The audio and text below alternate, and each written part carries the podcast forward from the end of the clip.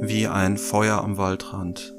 Gedanken so verschwommen wie weiße Hunde in sibirischem Schnee.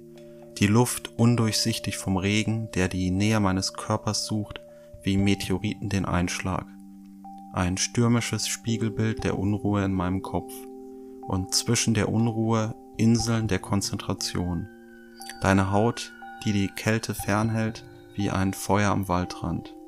Mein Bewusstsein, das mit allen Sinnen nach dir tastet, wie mit unterschiedlichen Händen. Wie nach Bedeutung mit unterschiedlichen Sprachen. Nach schlichten Wahrheiten wie dem Moos auf den Küstenfelsen und dem Gras auf den Dünen. Dem salzigen Wind, der deine Worte, jedoch nicht dein Lächeln verschluckt, während deine Füße unter den hochgekrempelten Hosenbeinen zentimetertief im Watt versinken